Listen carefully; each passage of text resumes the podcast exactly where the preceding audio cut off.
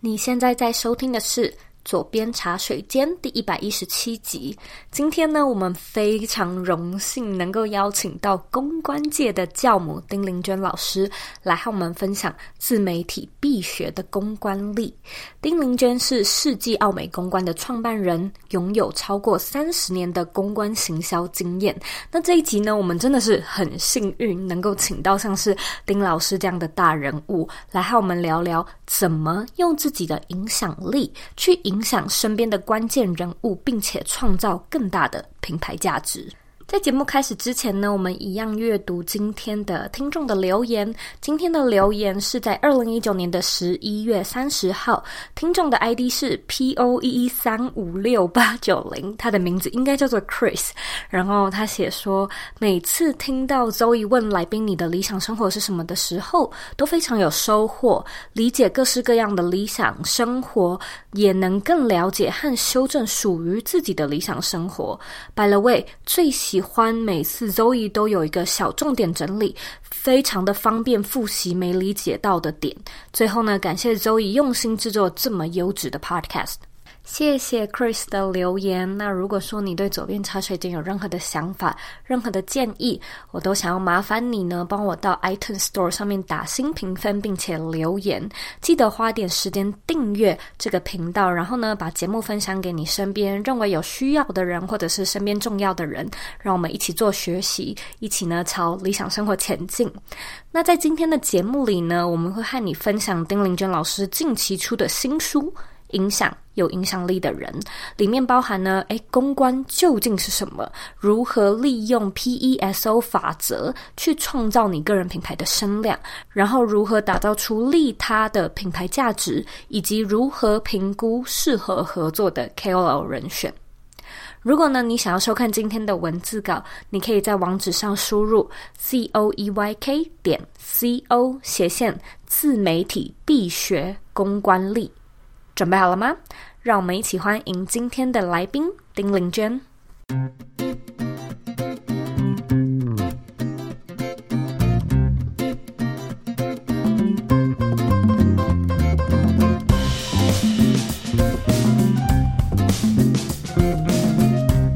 谢谢你今天特地就是接受访谈。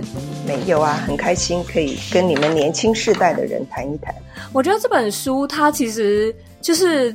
好像是一个宇宙给我的礼物诶，因为我我觉得是我自己最近刚好，呃，在我的 podcast 还有品牌上面遇到一点点公关问题，然后我我前阵子就有点伤心，然后就刚好收到这本书，哦、所以我就我就看一看，然后我就想说，哦，这这完全是我现在正要看的书，对，我就是自己心情就好一点，然后因为最后几个章节不是就在讲。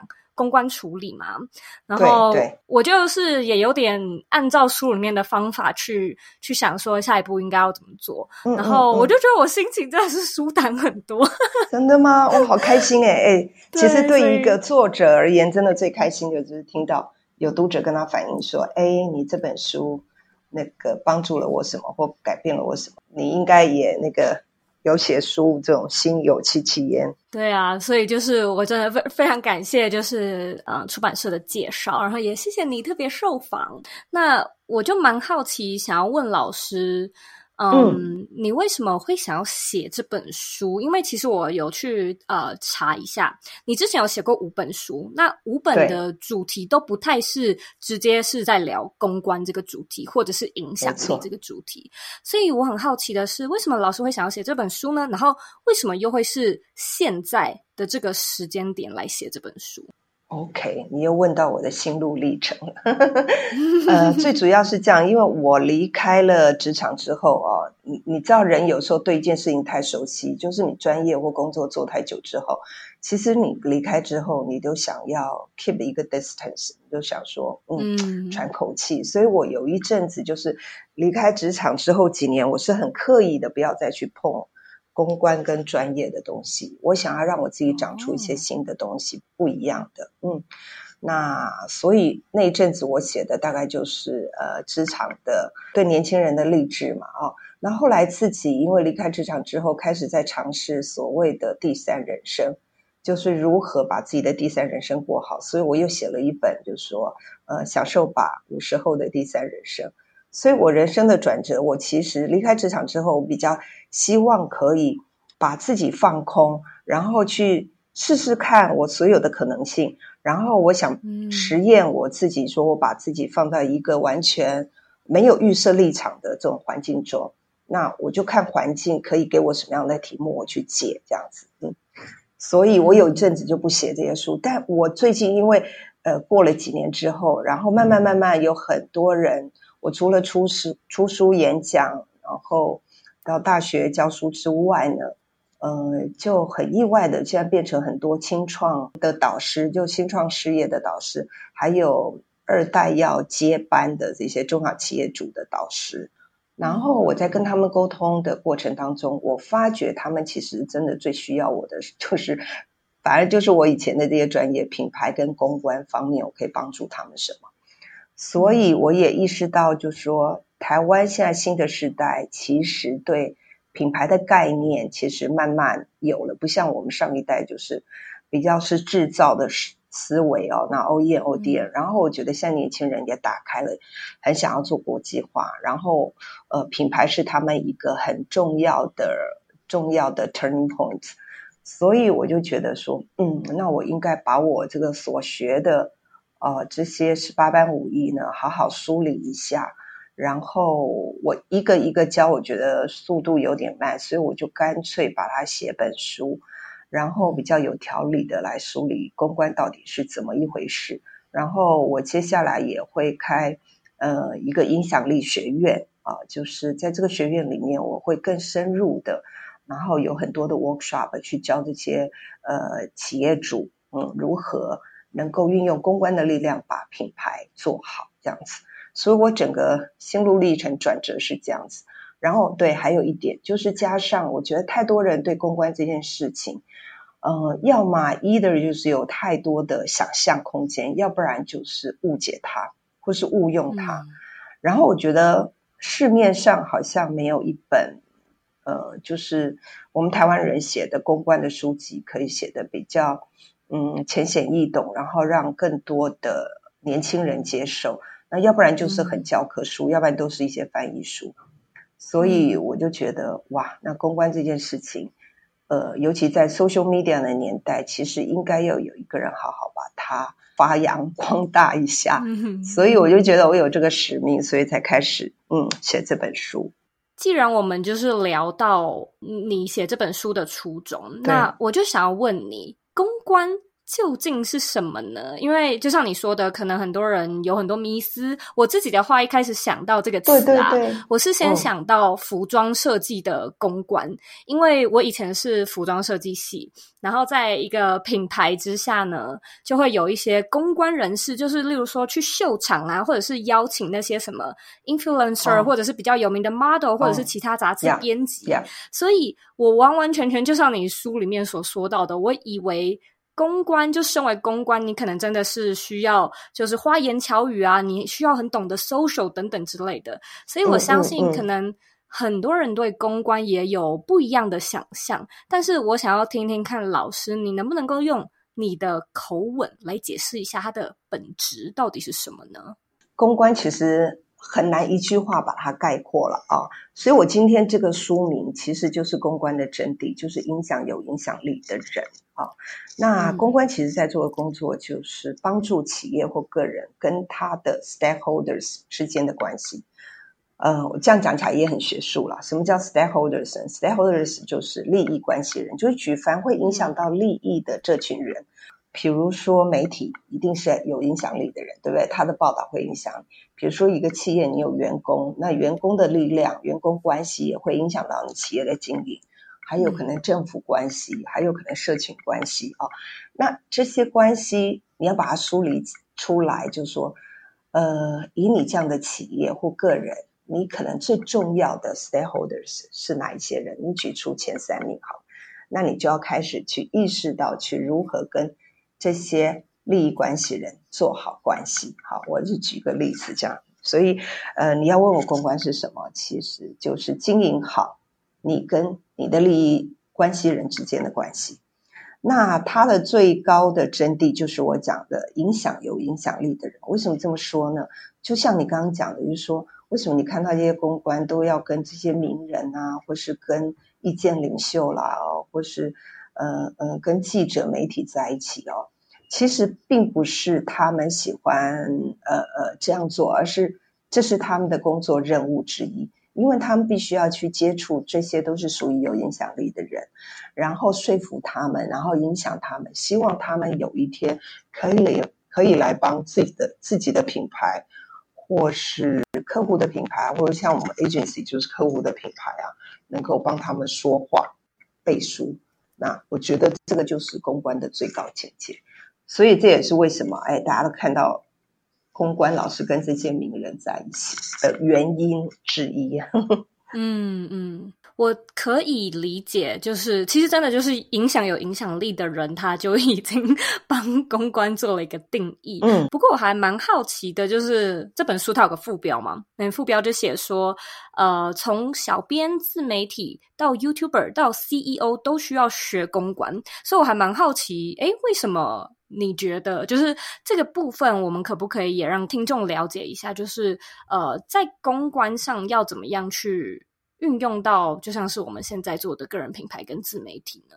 对，因为我觉得这是一个 social media 的年代嘛，哦，那每一个人其实都有自己的自媒体，比如说你的脸书、你的粉丝页或者 IG 啊这些，那这些等于就是外面的人要认识你的一个媒介、一个门面。嗯所以我常常就在讲，你要别人怎么看你，你就得自己怎么梳理自己，怎么定义自己。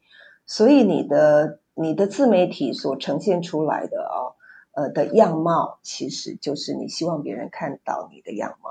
那对于企业而言，可能是官网啊，对不对？哈，你里面的一些 message，就是你的讯息，你怎么摆放，你放哪些东西，你希望哪些人注意你，其实。呃，多多少少在官网里面就可以看得出端倪。那个人品牌也是一样啊，个人，呃，对，你在粉丝页、你在 IG 你放的那些照片，你想要表达是什么样的意涵？其实你也在影响别人怎么看你。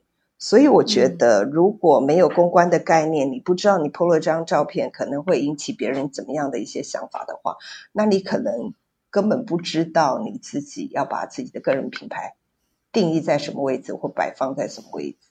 啊，嗯，所以我才讲，就是说，其实现在是一个全员公关的年代，每一个人都应该要懂公关的内涵，然后运用公关的力量来建立自己个人的形象，哦，或是声誉啊，声誉就是 credit，对，嗯，其实我觉得老师讲的，就我刚才听完之后，我就觉得，哎，那会不会有点恐怖？就是不懂公关会不会，就是会造成一些危机这样？呃，当然啊，一定会啊，尤其像。我们在企业哈，我们要帮那么多企业主啊，嗯，在在 manage 他们的那个公关。那比如说他们对外发言，如果一个 CEO 他没有受过媒体训练，然后就贸然的接受媒体的采访，那有时候其实把他陷入一个 那种危险当中诶。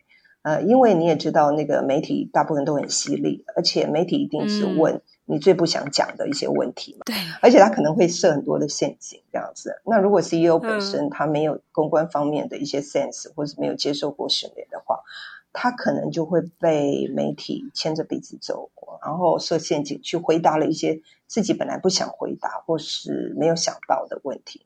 然后你知道，人在没有思考之下脱口而出的话。有时候，哎，真的还蛮是一种灾难。尤其你 到时候 CEO 代表的是一家公司的形象，嗯，那你也知道，就是，嗯，你你你讲好事不出门，坏事传千里，就是说你，你你讲了十句好话，可能大家都不记得，呃，对你你你讲了哪十句对自己公司好的话，可是你一旦讲错话，可能网友们或网络上就会帮你放大。所以变成那个负面的讯息，往往都是在排行榜都是比较前面。所以你去 Google 的时候，对不对？有时候比较负面讯息，其实它的排行都是比较前面，那就是人性嘛。嗯，所以我才说，其实只要是对外发言都很重要，因为那个代表你的你的形象。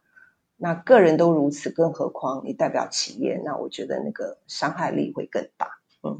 那你书里面也有提到，就是媒体关系还有公关操作有四种样貌，分别是 PESO。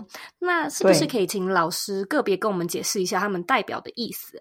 还有，因为呃，我们比较多听众是自己有在经营个人品牌跟自媒体，对，所以我就好奇，老师，如果我们要运用这种 PESO 法。要怎么样在个人品牌跟自媒体上面创造最大的声量呢？哦，OK，嗯，因为我书里面举的大概比较是企业的例子啊，对，对，对。不过我觉得 PESO 一样同样可以用在个人品牌，因为我觉得现在 social media 年代哈，我觉得要运用这四种媒体的模型来为自己创造最大的声量。那所谓 P 就是 Pay Media，那很容易就是等于是付费广告嘛，所以你不管。买 Google 关键字啊，banner 这些都属于 P。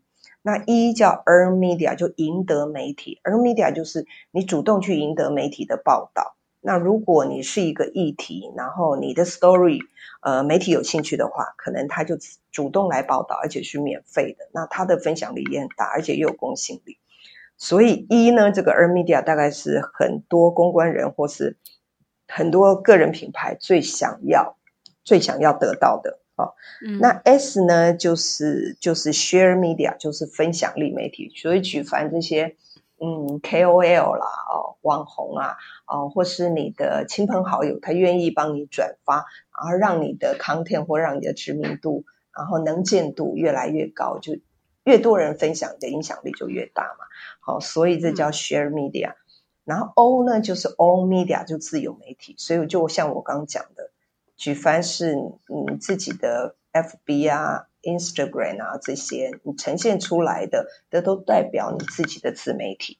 那在这个社群媒体年代，我觉得个人品牌也要运用这四块哦。那我我知道 Pay Media 就是广告呢，可能大家资源比较不够，但资源不够的话也没有关系，那你就运用好其他。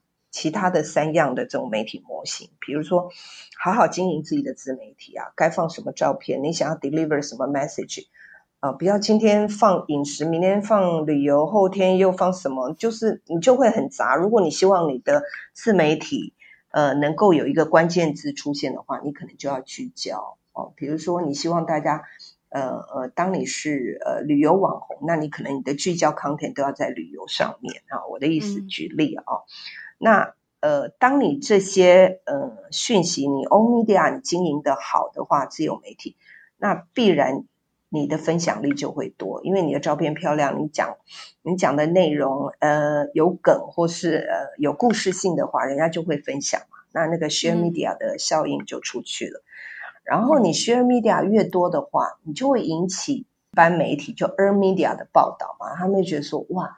你的分享力有几百万哇！你的这个粉丝页已经有多少什么几万人或几十万人按赞，那表示这是一个议题，所以媒体就会来争相报道，所以你就可以得到免费的这些、嗯、这些曝光的机会嘛，对不对？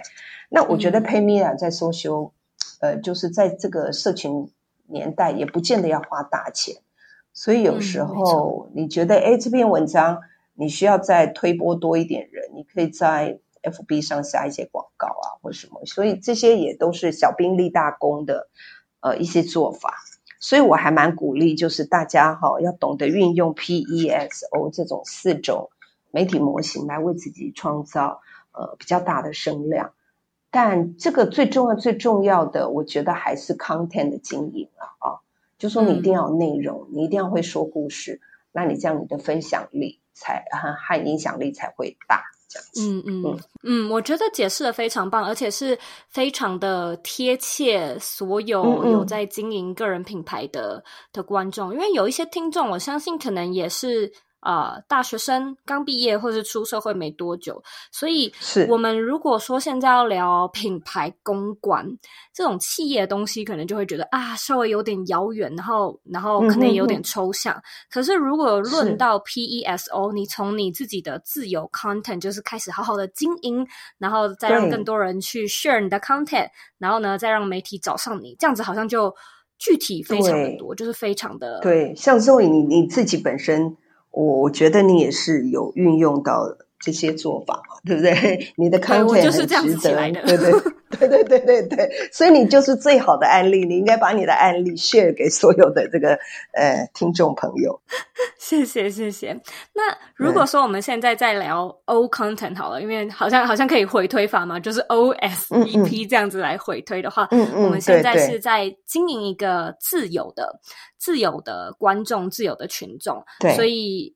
可能就会影响到说，诶，那我们真的要去懂得经营好自己的形象，或者无论你是想要呈现什么样的形象，嗯、就是呃，要知道经营的要素有哪些。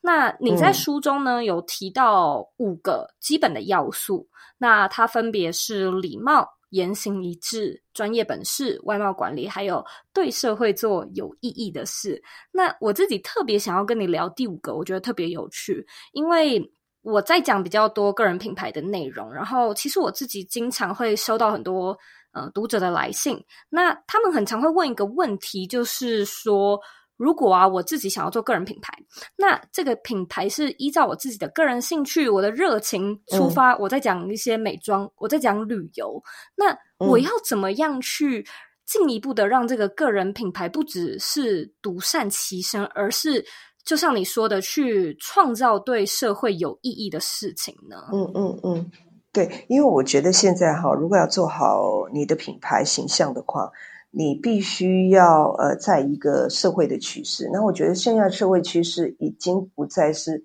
独善其身，而且呃，我觉得如果你要做一个有影响力的人，你必须要去思考，我做这样的事情到底对消费者会产生什么样的影响。那尤其是要正面的影响哦。那当你有这样的思考的时候，你做事的格局跟你的做法就会不一样，然后会受你理念呃跟价值观所感染或感召的消费者就会越多啊、哦。所以我觉得现在是一个利他利他的社会啊、哦。那我们在做品牌的时候，如果你只想说哎，怎么样把我的品牌卖得越多越好，钱赚更多。那那你都最后做出来，你可能就只会讲产品本身，然后叫大家赶快来买，嗯、赶快来买，就促销嘛，就讲产品嘛，你不会讲别的。可是当你的格局是想要利他的时候，嗯、你可能就会讲我这个美妆产品，嗯，我的理念是什么？我希望带给地球更干净，所有里面有天然的这个元素，我不伤害这个地球，我有环保的要素，我希望大家可以一起来跟着我一起让这个世界更好。那我相信，当你这样一讲的时候，你的格局就更高了。你比那那些只是在促销产品的人的那个理念的层次就不一样。那我相信，当你讲出这样层次的话的时候，其实被你感动或是感召的消费者会更多。而且，当你有理念的时候，你可以号召更多的消费者去做真的对这社会有贡献的事情。所以我我我举例来讲好了，你讲到这个美妆品牌，我里面书里面有提到，就是也是我在 AMA 呃呃辅导的学员之一，就是呃绿藤生机。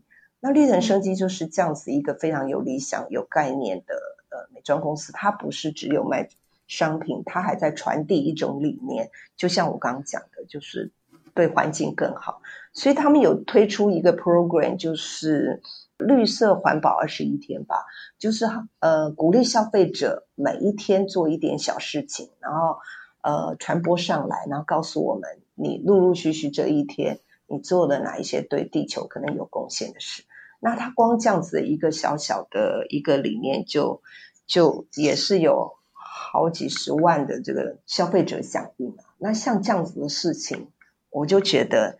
你在 run business，你就不是一个生意人了。你的个人品牌也不是只有赚钱，你变得是有使命感，你有理念。嗯、那你做这样事情的时候，你会觉得你生命比较有意义，你人生，嗯、你觉得你在做一 件诶对的事情，是不是这样子？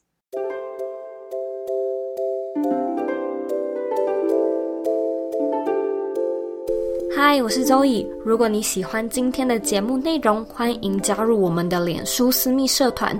我们在社团里面呢，讨论很多有关远距工作、自我成长，还有个人品牌经营相关的内容。你呢，只要在脸书上面搜寻“理想生活设计”，就可以找到我们，并且填表单加入这个大家庭哦。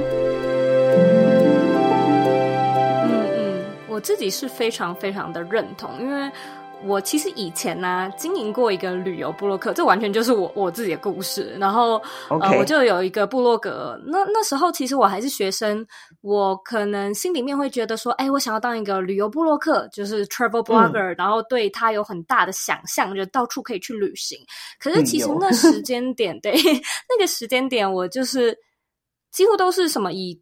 都以我自己的自身出发，就是包含说分享我吃什么好吃的，嗯、去哪里玩什么好玩的。嗯嗯、所以其实我一直都没有做出，就你说到的那种对社会有意义、有贡献的事。然后那个连接，我就是也不知道要怎么产生，我卡了好一阵子。然后当然我也不是就是非常认真的在经营那个频道，嗯、可是后来我就开始经营左边茶水间这个 podcast，然后。我内心有一个想法，是我真的希望这个品牌可以带给别人一些什么，就是可能改变别人的生活，或者是让某一个人的某一天变得更美好，嗯、就完完全全只是这个超级小的转换。然后我就觉得，我那个这个品牌，对不对？就是它它起来的速度很快。然后我以前那个旅游，就是它现在他现在已经被沉没在海底，不知道在哪里。没关系，哪一天还可以捡起来再做。对，可是我觉得现在可能有很多听众，他也是卡在就是像我以前那样，就是呃，我当然也是希望说可以做出一些名堂，嗯嗯、可以做出一些成绩，可是我还是不太知道到底要用什么样的切入点去做到，就是说对社会有贡献这样、欸。哎、嗯，我我觉得先不要讲那么大，对社会有贡献，觉得先利他吧。哦，那你就去思考你的 TA 这一群人。他们最需要什么？你可以带给他们什么？你可以帮助他们什么？对，我觉得这很重要。嗯、比如说你在 run 旅游的时候，你不要只分享自己喜欢吃的，你你要设身处地去想说，如果一个旅游者到一个陌生的国度里面，他最想的解决的事情是什么？所以你你从同理心那个对方的角度来想，你就可以提供很多他们必要的资讯，或是哪一些地雷你要小心。对。好那比如说你现在经营茶水间，那你可能也很希望帮助很多的呃听众可以自我成长，所以你可能要提供一些很扎实的内容，或是你可能举办一些活动，让这些人大家彼此看见，然后彼此互相学习成长。我觉得去思考这些，那你的力量就不一样。嗯嗯。我觉得可能总归一句，就是那个换位思考。对，可是就是虽然话是这么说，但是要做到，好像也是需要一些些启发这样子。对，我觉得其实有时候就只是一个观念、一个思维，你打开了，你做法就不一样了。对，你不是把焦点放在自己的身上，当你把焦点放在别人的身上的时候，你做法一定不一样，然后你引起的共鸣一定会更大。嗯，我其实有一个问题是我自己私底下很想要问你的，就是像是我们稍早聊到的公关不需要花言巧语，然后你在书中 就提到说，哎，只需要把该说的话说得得体就好了。可是我自己还蛮好奇的是，因为每一个人对不同的词有不同的定义，加上自己的背景嘛，或者是自己的一些认知跟经历，嗯嗯嗯、所以就是。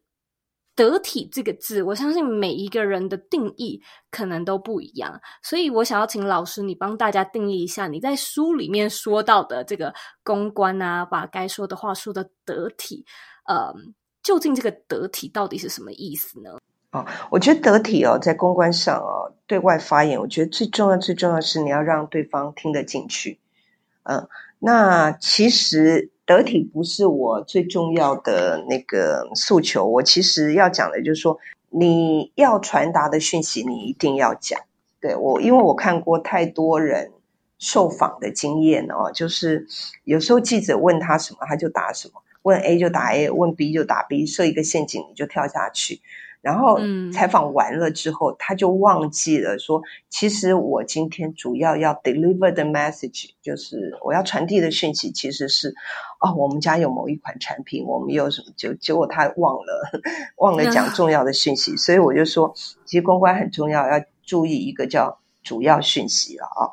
那你主要讯息呃讲了之后，不管呃记者媒体或外面问你。A 或 B 或 C，你到最后你就要把它拉回来，说，嗯，你问的问题很好，但我觉得今天更重要的是哎，我们家有一款新的产品可以解决这个社会的问题或什么，你就是还是把话就是带回来这样子。嘿，嗯、那我觉得这个所谓得体，就是你要符合你自己个人品牌或者是企业品牌的需求，这是你的责任跟使命，所以这是第一个得体。那第二个得体就是你你要讲的让让对方可以听得进去，比如说，万一对方问了一些你不想回答的事情的时候，你可以不要那么冷冰冰说、嗯、哦。对不起，恕呃无可奉告，或者说对不起，那个我没有办法说。就是你同样你不能说，可是你可以说的委婉一点嘛。哦，你可以讲说哦，呃，对不起，这个可能不是我的专业。那我们今天是不是先回到我们今天谈话的这个重点？那至于嗯嗯，不是我专业的的问题，我就不适合谈或怎么样。你可以用一个一个，你也没说谎啊，对不对？那嗯，可能也不是你的专业，你可以转一种。话语让对方可以接受，可以 understand，对，嗯，哦，那我觉得这个就是我所谓的得体。第二个得体，嗯、就第一是你一定要讲你自己想传达的信息，第二就是你要讲让对方可以接受，even 你要拒绝，对，对，那这就是我所谓的得体。嗯嗯，我觉得它真的是一门技术，诶，就是现在讲起来，我就觉得哦，会有点像是，例如说。谈判可能是一种技术，那公关好像也是一种说话的艺术。对，对，公关其实就是沟通的艺术。对，因为我们一直在讲公关，就是比如说品牌沟通啦，哦，比如说政府沟通啦，嗯、员工沟通啦，哈、哦，媒体沟通，嗯、这些都是沟通啊。影响有影响力的人，就是公关的最高境界嘛。那如果啊，我们自己在做个人品牌，我们要。怎么样去判断身边有谁是有影响力的？例如说，就是呃，举一个比较实际的例子，就是我们在做品牌合作上，我们要怎么样去评估谁是适合合作的 KOL，然后又要怎么样在就是可能真的是资源有限的情况下影响他们呢？我觉得，嗯、呃，如果要做个人品牌，我最重要可能是议题吧，哦。那你怎么去评估身？Okay. 对对对，用议题去合作，呃，因为呃，现在是也是一个议题 driven 所有那个讯息跟新闻的年代，所以当你要找适合可以跟你合作的人，我觉得第一，你也要做功课，先去 study 一下，呃，比如说对方 KOL 有哪些是跟你的品牌是 match 的地方，所以你一定要有自己的理念跟你的关键词啊。如果你找不出你自己的定位跟关键词，嗯、你怎么去找跟你可以 match 的 KOL？所以第一件事还是得自己的个人品牌要定义清楚。然后第二，你去去找跟你有相同理念的，或是你要互补的也可以哦。那你这样就很清楚你自己要找那样的人。如果我今天要找理念相同的，那你就去网络上搜寻跟你理念相同的 KOL 有哪些，你也欣赏，你也觉得哎他的言论什么你可以接受，你也想跟他合作，那你就思考一下，我们两个理念相同，那我们是不是找一个最大公约数？有什么样的议题我们是可以双方一起合作的？你就要朝这个方向去想。嗯、那你如果要找一个互补型的啊，比如说，哎，我我这方面能力很强，但是我缺那一方面的，那你也要想出，那我怎么去跟他互补？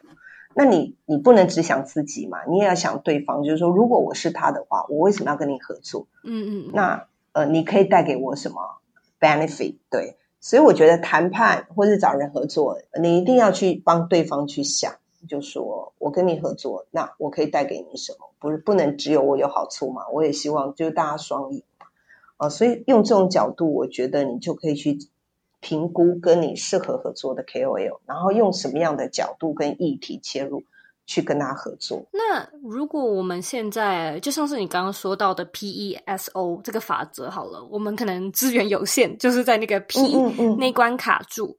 那如果我们在可能没有经费去邀请来宾或者是合作的情况下，我们可以用什么样的其他方式去跟他们一起合作以及影响他们呢？就只有两个方式嘛。第一。找找第三者会影响他们的人去说服他嘛，这就是我说影响有影响力的人嘛，对不对啊？哦，你看他们身边有谁是最能影响他，那你就影响那些。所以以前我常开玩笑，就是说，oh. 有时候呃男生要追女生的时候，哎，你就去看那个女生最、嗯、最在意谁的言论，可能她的闺蜜你就先接近她的闺蜜，再接近她，或者是哎，她很听爸妈的话，你就先取得他爸妈的好感，那就会影响他嘛。哦，所以这个就是影响有影响力的人，okay, 好好好，对，第三人去接近他。对，这个是第一种嘛。那第二种就是我刚刚讲用议题嘛。哦，你用议题去吸引他，你可能跟他不熟，哎，但是这个议题可能他有兴趣，那你就可以影响他。最经典的一个案例就是，呃，几年前的那个什么冰桶挑战嘛，对不对？啊、哦，对对对。那那个冰桶，对不对？冰桶挑战为什么可以找出这么多第一流的 A 咖的这些大明星出来响应？就是他的议题吸引人嘛，对不对？那这个挑战，呃，的方法又很有趣，然后。呃，又不伤大雅，然后拍起来就就又又让这些明星们觉得赋予他们这种重视，呃，重视弱势团体、重视这种罕见疾病的形象，然后。就双赢嘛，所以他就一个串一个，然后你看他的活动设计多么有创意，就是你在指明另外一个。那当你是名人的时候，名人的时候，你指明另外一个人，一定也是名人嘛，所以他的那个发散的效果就非常非常的大，像滚雪球一样。所以我就说，气化这个人的人应该给他颁一个什么奖，是不是这样子？对，所以有时候你不见得要去认识这么多名人，可是如果你的议题刚好打动他们的话，他们就会主动、嗯、主动帮你 engage。嗯，讲的很好哎，所以就是影响他身边的人，对他来说有影响力的人。重要的人是的，以及从有意思、有意义的议题出发。对，那老师，我还蛮好奇，想要问你，嗯、因为你从事公关已经三十多年，从呃奥美，然后到世纪公关，从世纪公关到澳美啦，应该这么说。嗯，那我还蛮好奇的是，嗯、你最喜欢这份工作哪些地方或哪些特质？因为我相信。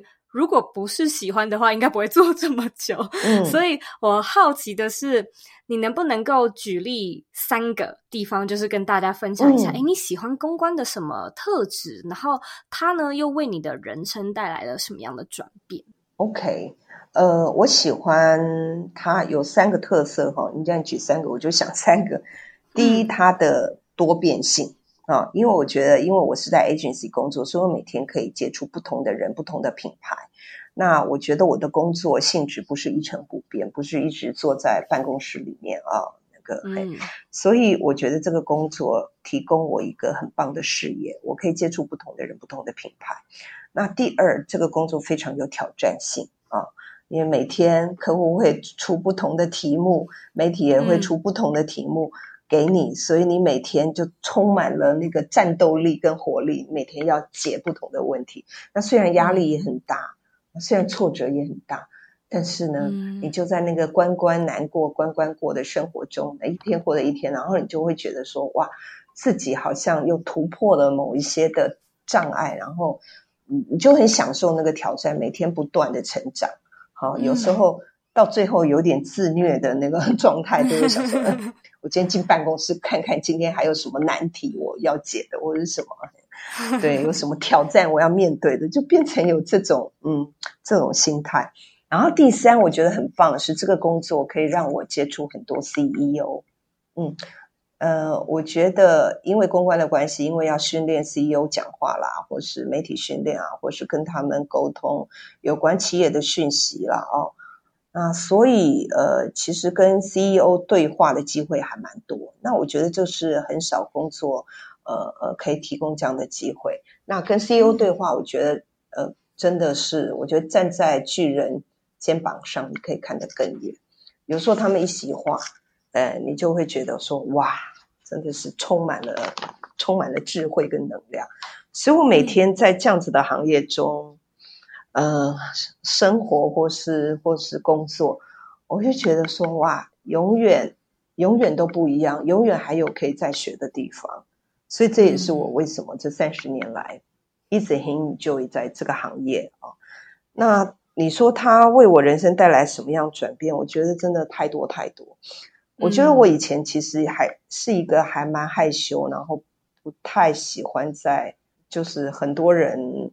呃，面前讲话，我以前想到要演讲，就吓到那个两腿发麻，对。然后我在 cocktail 的那种 party 里面哈，我就一天说，一天到晚拜托拜托有人来跟我讲话吧，因为我我有时候也很哎呀，非常害羞不敢就是去去主动的去接触别人。但这个工作也改变了我这一些，对。然后这个行业呃，就是让我呃不断的想尝试新的领域，所以我就越来越 open minded，然后我接触的就很广。所以我觉得人生，我我必须要这样讲了，这个工作帮助了我知识、见识、胆识这三个识全部打开了，嗯。嗯所以这也是我为什么这么 enjoy 这个工作的原因。听听起来真的是非常棒。我相信可能有一些听众也开始在想说，哎，公关其实虽然很模糊，但是开始有一些兴趣。那如果说有听众是嗯，可能开始会想要踏入公关界的话，你认为会需要具备什么样的软性的心态，还有实际的技术呢？OK，如果软性心态的话，我觉得最重要就是。不要怕生，不要怕难，嗯，那像我一开始很很害羞，其实也是可以改变，但是你必须要有一个很敞开的心胸去接受所有的可能性，不要给自己设限啊、哦。那不要怕困难，那我觉得辛苦是一定的。我觉得现在哪一个工作不辛苦呢？所以千万不要再去想什么钱多事少离家近的工作，现在已经没有这样的工作，而且有这样的工作也也对你也不见得好，因为。它只会消磨你的意志，所以你应该要去看那种有一点点挑战性，然后让你可以有所成长的工作。那我觉得公关就是一个哦，所以我觉得软性的心态就是你要准备好，ready 好，去去接受挑战啊。嗯，然后如果实际的技术呢，我觉得最好能够有一些写作的能力，因为在公关的工作里面哦，有很多是要用。文字去表达，比如说你要 create 一些 content 啊，内容啊，哦，文章啦，哦，那我觉得这些写作的能力是基本的。那写作能力好的话，我觉得你的逻辑思考应该也会不错啊，哦。那所以我觉得逻辑思考判断能力也是公关人员我觉得也要具备的，因为我们常常也需要写很多的这种 proposal 啊，哦，那想 idea 啊，啊，逻辑思考好的话，我觉得创意应该也都会不错。然后再来，我们这一行，我们其实蛮鼓励，就是你要有自己的观点，不要人云亦云。嗯、因为有时候我们去客户端，客户也会出很多的问题问我们。那如果我们自己没有观点的话，客户就会觉得说，嗯，那你只是我的手脚，我叫你做什么就做什么，你都不能给我 input 一些好的 idea 或是新的想法。对，嗯、那你你在客户心中的 value 就会比较低。但 anyway，我是觉得啊。这一行不管你学什么，其实都没有关系。最重要的就是你进入了这一行，就把你的心打开，然后就是愿意去尝试，然后好好的学习。尤其有很多前辈啊，好好的学习，好好累积一些实力跟案例啊。因为这个行业其实那个你做了哪些案子的那个经验也很重要。然后前三年一定非常非常辛苦，呃，你一定要。咬住牙撑过去。嗯，而三年之后呢，你会发觉你的成长跟你的同才，或是你当时候出来的同学，你的眼界跟你的想法绝对会不一样。嗯，这是我鼓励大家。嗯，非常谢谢老师今天特地花时间到我们的节目上做分享。现在呢，我们来到最后一个问题，嗯，你认为的理想生活是什么呢？嗯，我认为的理想生活是你有能力做自己喜欢的事，而且实践它。我觉得这就是我理想的生活。嗯，那我现在其实就是在做这样的事。你也算是理想生活设计的一个重要人物，实践者。对，实践者。对呀，对呀，有能力做自己喜欢做的事很重要。我要注意那个关键词，要有能力。所以你要不断培养自己的能力。嗯让你有一天你想做什么样的事情，你都有机会去实践它，那你就会觉得哇，人生不虚此行，过得好有意义。好，老师，非常谢谢你今天特地拨空，我知道你的时间非常的宝贵，我也希望呢，听众在这集里面有得到一些收获。嗯，那非常感谢你，我跟你聊得很开心。谢谢 Zoe，对，我也跟你们聊得很开心，真的，我希望这本书可以。带给年轻人不要害怕公关，然后对公关要有一个正确的概念跟思考，然后我觉得运用公关来帮助自己的个人品牌，以及让我们这个社会更好。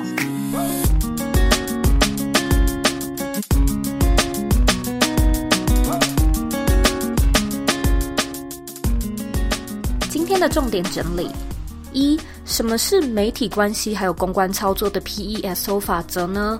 丁玲娟表示，P 等于 Paid Media，意思就是指付费媒体一呢是 Earn Media，表示赢得媒体，那它代表就是你赚到的媒体曝光机会，通常呢是由媒体主动来报道你。那 S 呢是 Share Media，叫做分享媒体。O 呢，则是自有媒体，就是代表说我们自己在经营个人品牌的时候所带来的自己的粉丝。那在经营个人品牌的时候，我们要如何去创造流量跟声量？它其实就是用这个四个模板，这四种方式，先去有自己的媒体，然后去创造好的内容，让好的内容呢吸引自来客，它就是自有媒体。然后呢，再鼓励这些自来客去成为你的分享。媒体帮忙呢，把你的内容分享出去，然后呢，再让分享媒体去吸引或者是赢得比较大的曝光机会，或者呢，我们也可以利用付费广告去获取更多的流量。二，如果我们在经营个人品牌的时候，本身就是以自己的兴趣出发，那又要怎么样去做出对社会有贡献的事情呢？丁玲娟表示，一开始我们其实可以不用想得那么远，只要呢先换位思考，并且真的为你的观众设身处地的思考，他们需要什么样的内容，还有如何帮他们解决他们可能会有的问题。老师表示，未来呢是一个利他的社会，如果啊我们能够将自己的自媒体建立在这样的趋势上，你的人生呢也会过得更有意义。三，说到影响有影响力的人，我们该如何去挑选合作的伙伴，或者是究竟要怎么决定要去影响谁呢？丁老师表示，这还是回归到你自己的品牌还有你的定位上，唯有自己的定位够聚焦、够清楚，你才会知道要怎么样用议题或者是风格去寻找相似或者是互补的影响力伙伴。那当你有一个明确的定位的时候啊，就算你不认识对方，我们也可以用议题 driven，就是用议题去合作，或者呢，也可以从他身边的重要人士，也就是第三人的关系去牵线，让你的品牌的效应最大化。非常感谢你今天的收听。我今天访问丁玲娟老师的时候，好紧张，就是心跳一直好快。而且我其实是对公关这门学问非常非常的陌生。那以前呢，我都觉得公关是呃属于中小型企业以上的公司规模才需要面临的问题。然而呢，你会发现，二零二零年开始，其实自媒体是更加的暴涨。那这种自成媒体还有一人公司的形态。它就真的是未来的趋势。如果说呢，我们都变成一个小型的公司、小型的企业的时候啊，公关似乎就真的是我们要更加认识，还有更加了解的一门技术了。如果说呢，你对丁老师的这本书感兴趣，欢迎回到我们的原文里面找到书本的详细介绍。那如果说呢，你有任何问题或者有任何的想法，我都非常欢迎你回到我们的网站，或者是到我的 IG 上面找我。我的网站网址呢，和 Instagram 的账号一样是 C O E Y K 点 C O。你可以截图这一集的节目，然后分享到你的现实动态上面，让我知道你有在收听，让我知道你的看法。最后的最后呢，我知道你是非常忙碌的，我也知道呢，你可以选择去做很多很多其他的事情，但是呢，你却选择来收听这一集的节目，我真的真的非常的感谢你。现在呢，我也想要请你再花三十秒的时间，好好的思考一下，你的品牌定位是否可以再更明确、更聚焦一点呢？把你的想法分享到这一集的原文里面吧。我们下期见喽！